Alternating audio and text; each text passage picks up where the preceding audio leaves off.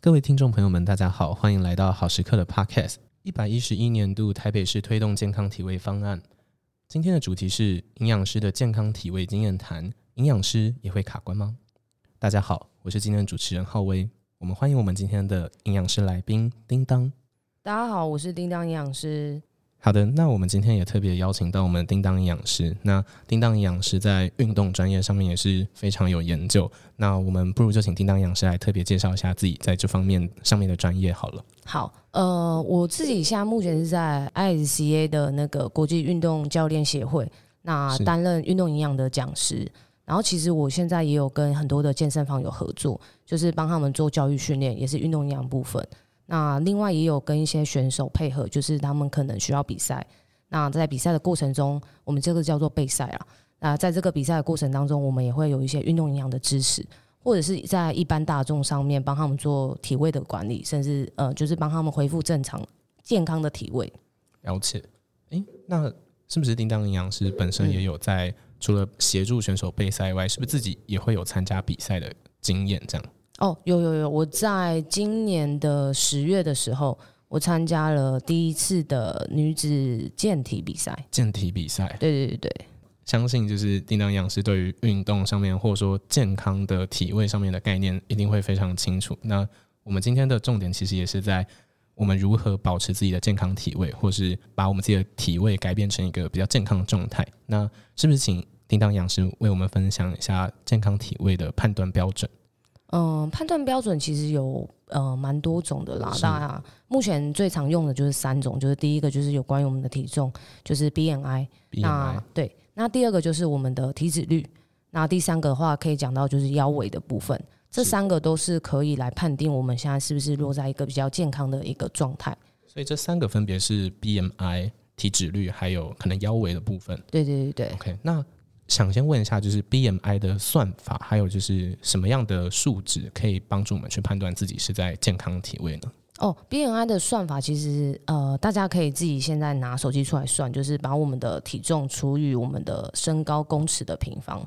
体重除以我们身高公尺的平方，对所以体重就是公斤数嘛。对，公斤数。了解了解，嗯，然后就像我现在是五十七公斤，然后我身高是一百五十八公分，是就是五十七公斤除以一点五八，再除以一点五八。了解。嗯，然后我们的这个 BMI 它有一个标准范围，大概是落在十八点五到二十四之间。十八点五到二十四之间，对所以如果听众朋友他可能算出来以后是在二十五、二十六，可能嗯对于、呃这个体位来讲，他可能就是需要去进行减重这样子嘛。对，那个地方就是算过重。那如果大于可能三十以上，或是在更多的话，可能就变成是肥胖的部分了。了解了解，嗯所以我们就是鼓励大家，就是把呃自己的 BMI 值比较控制在十八点五到二十四之间。对，但了是解其实这也会有一个呃小小的 bug，因为像是如果肌肉量比较多一点点的人，那他可能就是他的本身的体重就会相对比较重。了解，那另外一个第二个数值，我们就要看体脂率。就要看体脂率。对，所以这个体脂率它的它的意义是指说一个人身体里面脂肪的比例这样子吗？对对对对对，解它也是呃，我们的我们身体里面有分几种啊，就是我们的体重里面有含肌肉量跟脂肪重，肌当然肉量和脂肪重。对，然后还有一些水分啊、矿物质啊等等等的这样。那主要就是体脂率的话，就是把我们的脂肪重除以你的体重，脂肪重除以我们的体重，对，那你它就会算出一个比例。所以这个比例可能，比方说是百分之三十，比方百分之二十五这样子。嗯，那个我们会看年龄，大概看年龄三十岁以上的话，男生跟女生比例会不一样；三十岁以下，男生跟女生比例也会不一样。 OK，那如果是以肥胖来说的话，那男生就是你的体脂率不分年龄大于二十五，大于二十五。对，那女生的话就是大于三十。了解，所以我们会就是，呃，如果说一个人他的可能，例如说男生他的体脂率他已经超过百分之二十五了，那嗯对于他本身来讲，是不是会有一些可能健康上面的疑虑呢？对，这个如果他算出来的 BMI 是标准，但是他体脂率是过高的一个状况的话，其实这就是我们很常讲到就是泡芙人。泡芙人，对对对，这个泡芙人的概念是说他看起来像泡芙吗？还是嗯， 看起来像泡芙， 感觉很可口哎、 没有，看起来就是它是一个有点是空心的感觉，对，对，所以它其实是我们只是看起来它是苗条的，但它是其实体脂率是很高的，就是你的脂肪重量是很高，你没什么肌肉量这样子。了解。所以嗯可能对于这种呃泡芙人来讲，嗯他可能外表穿搭就是很舒适，然后看上去非常光鲜亮丽，但他对可能会有一些，就例如说可能内未心来的险恶，内心的陷入，就可能有 一个草莓卡士达这种心态这样。好好吃 哦。 OK，嗯，对，好，我我们言归正传。所以，如果例如说一个泡芙人，他可能对在呃未来，他可能会面临到什么，就是嗯，比较可怕的状况嘛？比方说，嗯，哦，呃，像是如果体脂率比较高，因为等于就是你脂肪量比较高嘛，对，那这种状况的话，其实也蛮担心，就例如说未来可能会有，例如说像是血糖、血压或血脂这是方面心血管疾病的问题，的确都会是有。所以其实我们现在有一直在倡导说，很希望大家可以做运动，提升你的肌肉量，然后把我们的脂肪量降低。了解。诶，那如果说外表上面看不出来，但一个人他会不会从一些可能精神感受或者是什么，可能走路会比较轻盈那种感觉，感觉到自己嗯体脂率是不是会在？哦，体脂率是不是比较高？是不是？对对对，嗯，最好还是可以有一些数据啊，通常都是去测量，就是身体组成分析，就是到健身房去测，你会有一个比较呃精准的一个数据出来，才知道说自己落在哪里。 OK 但是如果像是这样泡芙人的话，其实另外一个方面也可以去思考说，哎、你的生活习惯是不是特别累啊，或者是说会不会呃上班特别疲倦？那这些也有可能会让你的所谓的内脏脂肪或皮下脂肪都会比较高一点，就是你有可能精神不好，你就睡不好嘛，压力比较大，都靠吃抒发。那其实无形当中你也会吃多比较多的热量，那你的体脂率也会相对比较高啦。了解了解。诶，那说到这样子，我们现在有探讨了 BMI 跟体脂率这两个，那想问一下，就是像叮当营养师自己本身会有面临到说需要去呃减少自己的 BMI 数值，或是减少自己体脂率的呃这种经验吗？哦，有就其实自己身为营养师，自己身材也是要稍稍控制一下， 这个是，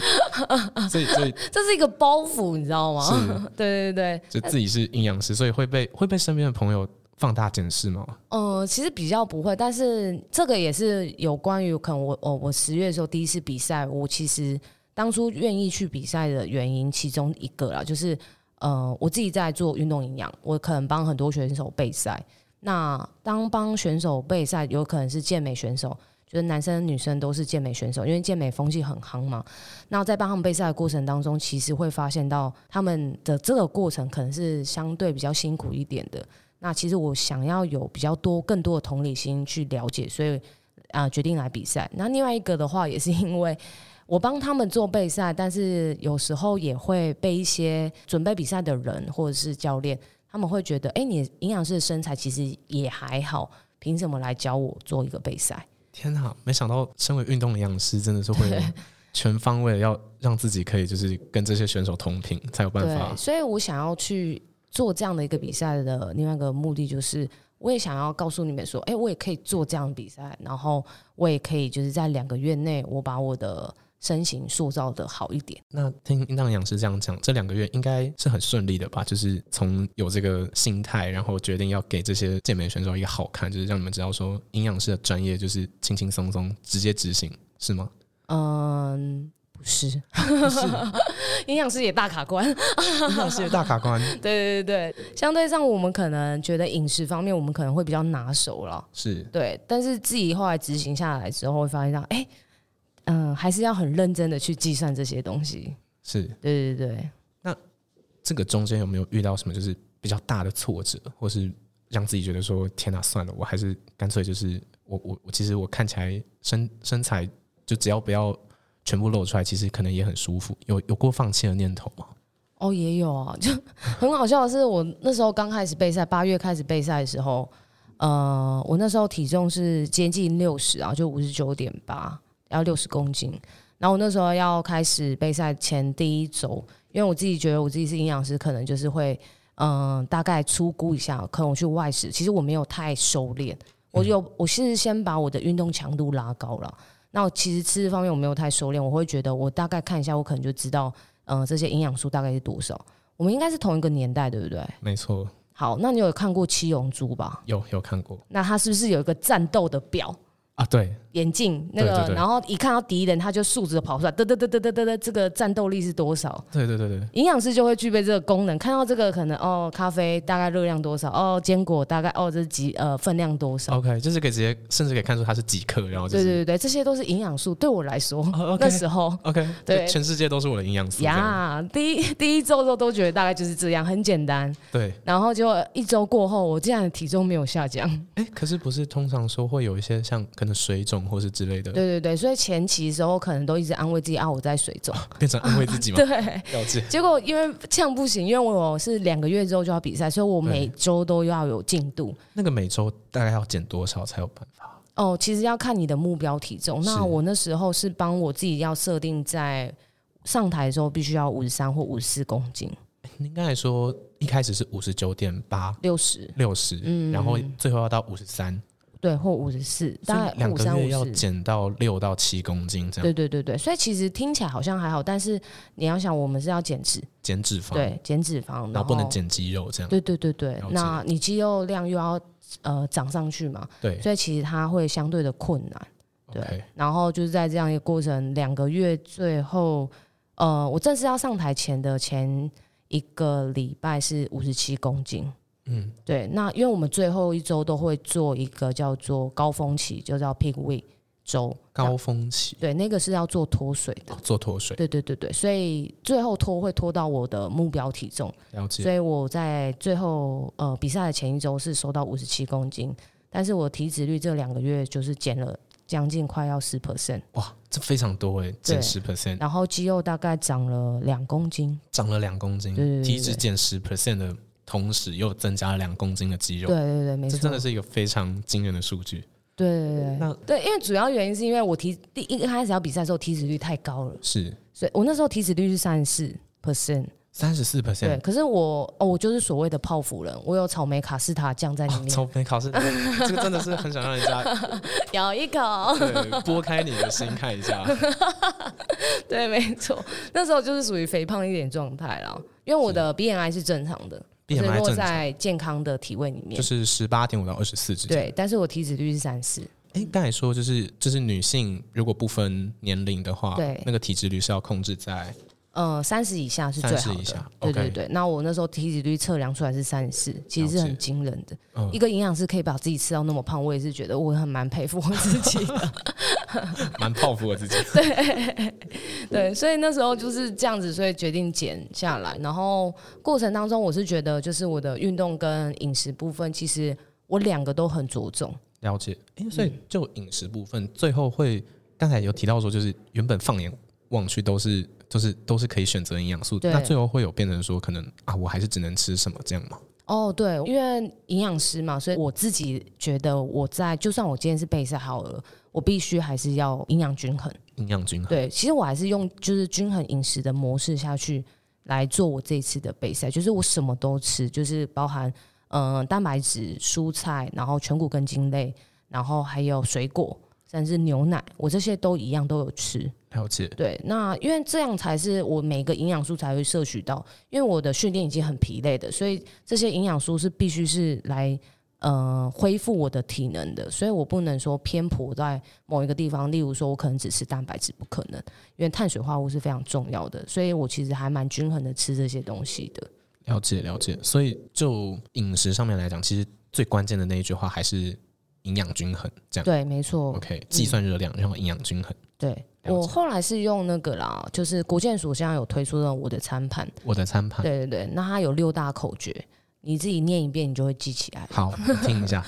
哦，我你说我现在念哦，是吗？哦，我 每天早晚一杯奶，每天早晚一杯奶，每餐水果拳头大，每餐水果拳头大，蔬菜比全国多一点，蔬菜比水果水果多一一点。对 OK，，因为呃水果是以拳头来看嘛，是然后蔬菜就要比这个水果再多一点，它也是 OK 用可以用拳头来看。 OK，以后就是讲蔬菜大的拳头这样。对对哦，也可以，可是它可能要要字数要押韵， OK，OK，OK，、 对，所以就是这样子。 OK，OK，然后第二呃第三就是那个我们的呃，饭跟蔬菜一样多，饭跟蔬菜一样多，对，然后肉鱼蛋肉一掌心，肉、鱼、蛋类一掌心，对，然后再来 OK 就是坚果种子一茶匙，坚果种子一茶匙。嗯，大家大家念一遍就记起来了。 OK 对 OK，但是在这个部分，我是把蛋白质呃蛋白质的部分有把它提升的比较多一点。蛋白质往上提升，嗯是因为备赛对需要肌肉量的。对对对了对，解肌肉量必须要合成啊，然后呃我要应付我的训练嘛，是对对对，然后我又要减脂，所以不太可能蛋白质吃的比较少，所以蛋白质通常都会拉的比较高。是是是、嗯， o k 那我我们现在可以理解，就是叮当央视在这个饮食上面的规划非常对完整，就不但有这个就是营养均衡，注重热量，然后还用就是口诀，再加上国健署的我的餐盘去做一个整合性的控制。对，没错，想要健康体位就是可以上国健署看我的餐盘， OK 它其实讲的很完整啊，那它就是一个很均衡的饮食。 OK，嗯，诶，那进一步来讲，就是刚才讲了饮食，那在运动习惯上面，呃，好像现在最常讲到就是有氧训练跟重量训练这对样，对对对，所以叮当养师当时也是就是用这两个去进行这个锻炼，这样嘛，嗯、对，但是我是呃前期的时候都是以重量训练为主，前期是以重量训练为嗯我主，那时候生活过得很像在当兵，过得很像在当 兵，对，没怎错，么说啊？ 早上大概七点起来。早上七点就要起床，对，七点就起床，然后大概七点半之前，我会把我的早餐吃完。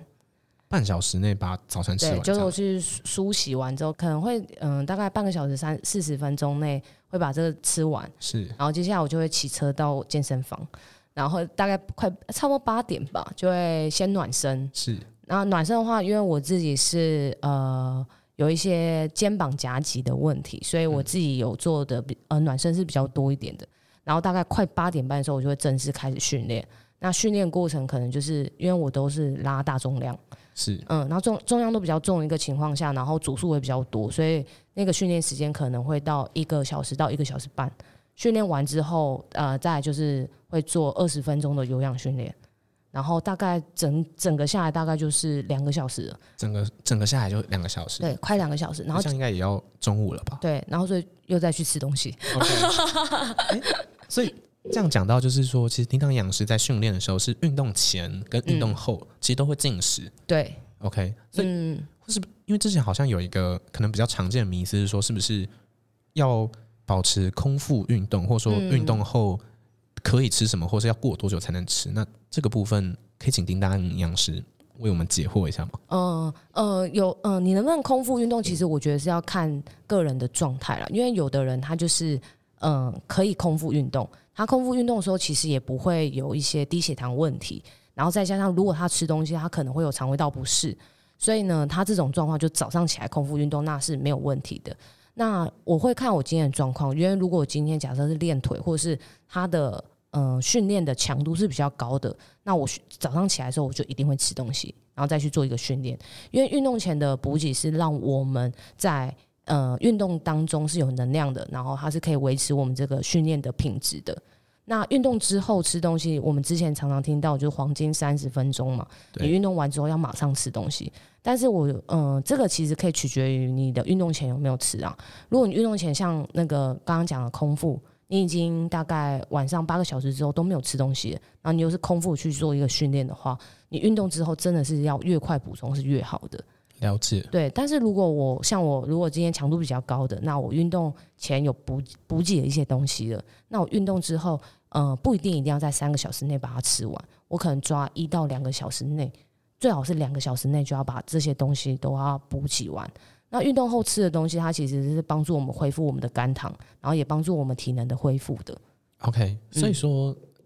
简单来讲，就是如果他今天做的这个运动训呃重量训练之前，他有先补充一点东西，他在做完之后，可能就不需要去呃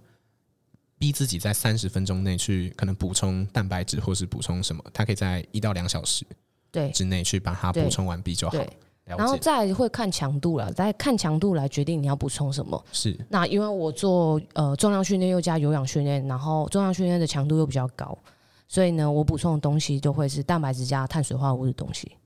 蛋白质加碳水化合物。对，了解。那可以请叮当营养师分享一下，就是在这过程之中，就是遇到卡关的时候，除了刚才讲到说调整饮食的选择以外，会有更多的其他的 table 吗？就是可能是运动上或是作息之类 的。哦，我后来就是备赛到最后，大概九月多快要接近比赛的时候，其实我就遇到卡关了啦。是前面的卡关，我觉得是因为我自己太太骄傲了，因为觉得看一看好像就知道，所以我后来还是有很认真帮自己开菜单。了解，然后后面的话，真正是卡关，是因为我觉得女生啊，女生如果要备赛，其实都会相对的困难一点，是因为我们有荷尔蒙的影响，是然后就是月经周期的问题。是那那时候我其实一直卡在我月经都不来。是那它其实是因为我压力大，再加上我生活作息就是睡眠的部分没有很好好的入睡，嗯，然后我那时候也很担心我会不会因为呃月经没有来，然后我们女生就会一直处在一种水肿状态，水都会排不掉。哦，那你水排不掉的状况，你的身体看起来浮浮的，那你就没有所谓的状态。了解，对，那我就代表说我身体含水率很高嘛，储水的状况很严重。那我上台的话，这个状况就不好看。了 解，所以我那时候一直很想，第一次那么渴望月经赶快来， 每天都在祈祷你赶快来。这样哦 OK，对，那那时候我自己做的调整是，就是第一个就是冥想，然后在睡觉，呃，睡觉之前做冥想。睡觉之前做冥，对，然后后来就是在心态上也要做一些调整，就是因为我有可能太过于给自己压力太大，是因为我可能这一次第一次比赛，然后我就碍于我的身份，那各个各个情况下，我觉得我是必须要把这件事做到最好的，嗯，那这个压力就会相对大。那压力大的时候，荷尔蒙的皮质醇又会让我们身体也是储水，那所以月经不来又储水，所以我身上有很多的水这样。了解， 对，所以最后的时候心态调试，然后好好入睡。那我觉得剩下就是交给就是上天的感觉。了解了解。所以这样听起来，就是在备赛期间，真的是会有很多很多的状况，不管是自己的还是就是别人给的压力，这样对，那而且我那时候再分享一个， 那那时候也分发生一件事情也很好是搞笑，就是我们要比赛啊，那个比基尼要定制，对。对，然后结果呃在比赛前两天那个那个比基尼没来，比赛前两天还没到，对，我的赛服还没到，那那怎么办？呃，就现场拿一套比基尼来给我试，可是那那一套比基尼我穿不下啊。然后，然后已经比赛前两天了，你看我没有赛服可以比，没有可以赛服没有可以呃没有赛服可以穿，对，对。然后所以就是他有帮我调整了 size，然后但是因为我那时候必须要还要再脱水啊，对，最后是在我跟那个厂商是在会场面交我的比基尼。那如果我能穿上就比啊，如果穿不上啊就不比。天哪、对，所以我是在比赛前一天才确定，哦，好，我要上台这已了。经不是一个交给上天，是交给 交给厂商决定了吗？对，所以就嗯、呃应该说这一次的比赛状况很多了， 是就包含我自己心态面也好，然后嗯、呃另外一个也是就是呃，衣服的安排也好，是，然后我觉得有可能是我自己把自己就是时间安排太仓促了啦。